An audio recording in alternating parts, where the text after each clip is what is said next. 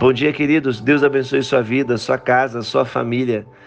Ah, que bom que você chegou até aqui, viu? Que bom que mesmo diante das circunstâncias, mesmo diante das lutas e dificuldades, mesmo diante da vontade de parar e da vontade de desistir, você está permanecendo. Você está focado no propósito. É isso que é importante.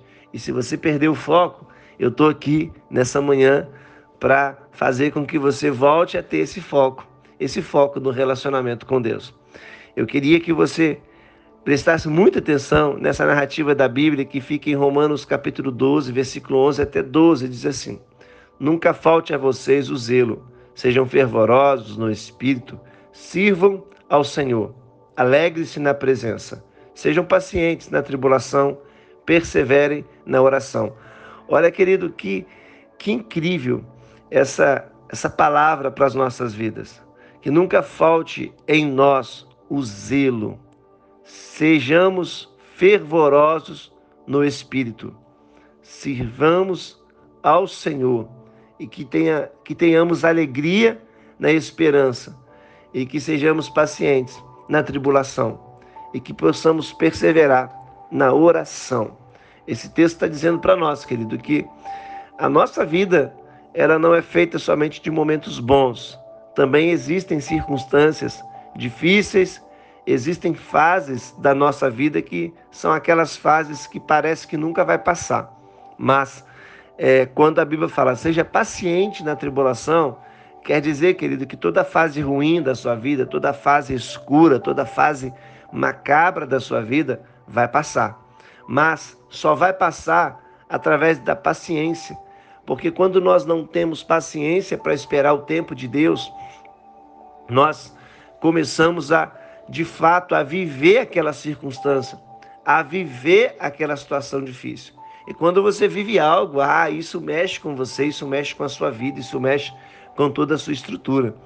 Por isso que uma das formas de nós nunca desanimarmos, nunca pararmos, é perseverar na oração. Por que será que nós estamos sendo conduzidos a 40 dias de poder? para ficarmos só 40? Claro que não, porque aqui está todo o processo de crescimento, de desenvolvimento e de rompimento que Deus quer que você participe desse processo para que você possa de fato chegar até o nível que Deus quer que você chegue.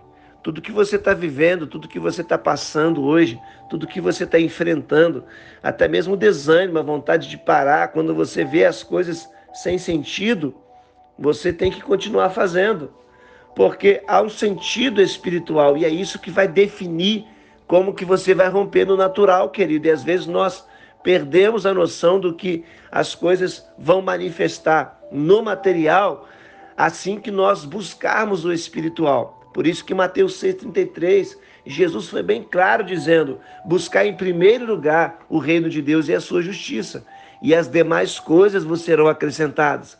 Por isso que essa narrativa da Bíblia está motivando, impulsionando você. Que nunca falte em você. É o que eu profetizo sobre a sua vida nessa manhã. Que nunca falte em você o zelo. Seja forte. E além de ser forte, seja fervoroso. Fervoroso no espírito. Sirvam ao Senhor. Ou seja, coloque, coloque o seu tempo à disposição de Deus. Coloque a sua vida à disposição de Deus. Coloque o seu dinheiro à disposição de Deus. Coloque a sua família à disposição de Deus. Coloque o seu talento à disposição de Deus. Coloque a sua vida à disposição de Deus e alegre-se na esperança, ou seja, a sua alegria, querido, não está na circunstância, mas está naquilo que você espera. Por isso a Bíblia diz: Esperei com paciência no Senhor e ele se inclinou ao meu favor. O salmista declarou essas palavras tão incríveis e também sejam pacientes na tribulação. Quando a Bíblia diz seja paciente, é porque vai passar, é porque tem um tempo determinado para passar, é porque tem um tempo determinado para cessar. E aqui termina dizendo: perseverem, perseverem na oração. Quero compartilhar com você uma metáfora de um grande, de um grande momento que um pianista estaria fazendo uma apresentação. E nessa apresentação, o palco estava todo pronto, preparado, e a plateia toda lotada. Esse pianista era muito famoso. E uma mãe que tinha um sonho que o seu filho é, tocasse piano, tivesse vocação para tocar piano, levou essa criança até aquele local. E a plateia muito cheia, aquela multidão esperando, e aquele garoto estava inquieto porque estava demorando começar. E de repente ele começou a ficar inquieto no colo da mãe, mexe para um lado, mexe para o outro. E de repente a mãe encontra alguns amigos e começa a conversar com esses amigos. E esse garoto vai correndo, vai correndo para o palco e ali começa a observar aquelas luzes maravilhosas. E esse garoto observa o piano. Ele vai correndo, senta na frente do piano e vê aquelas teclas maravilhosas, pretas, brancas. E começa a colocar os seus dedinhos naquelas teclas e começa a tocar. E de repente aquele som invade todo aquele auditório e a multidão parou e começou a olhar para aquele garoto. E estava todo desafinado. E aquelas pessoas que estavam ouvindo começou a pedir para ele parar, olhavam com uma cara feia e perguntavam: "Cadê a mãe dessa criança? Cadê a mãe dessa criança?" E aquele garoto olhou para a multidão e todos olhando para ele de uma forma terrível, com aquele semblante horrível. De repente, o, o homem, o grande apresentador da noite, o pianista, ouviu aquele murmurinho na plateia e foi ver o que estava acontecendo. Quando ele presenciou aquela cena daquele garoto sentado em seu piano, ele logo em seguida pegou o seu paletó, foi correndo, sentou ao lado daquele garoto e colocou uma mão no ombro daquele garoto e começou a tocar junto daquele garoto.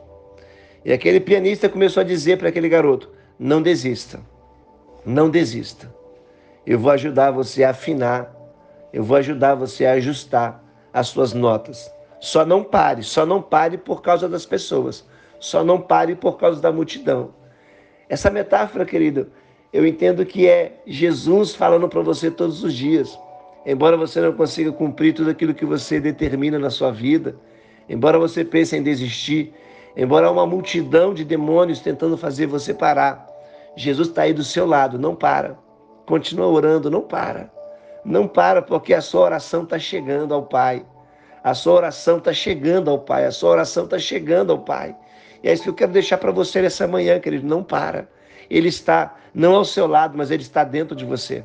Ele está com você através da pessoa do Espírito Santo. Então, que você possa, de uma forma é, perseverante hoje, a continuar o seu processo de busca, de relacionamento com o seu Pai. Deus te abençoe. Ótimo dia.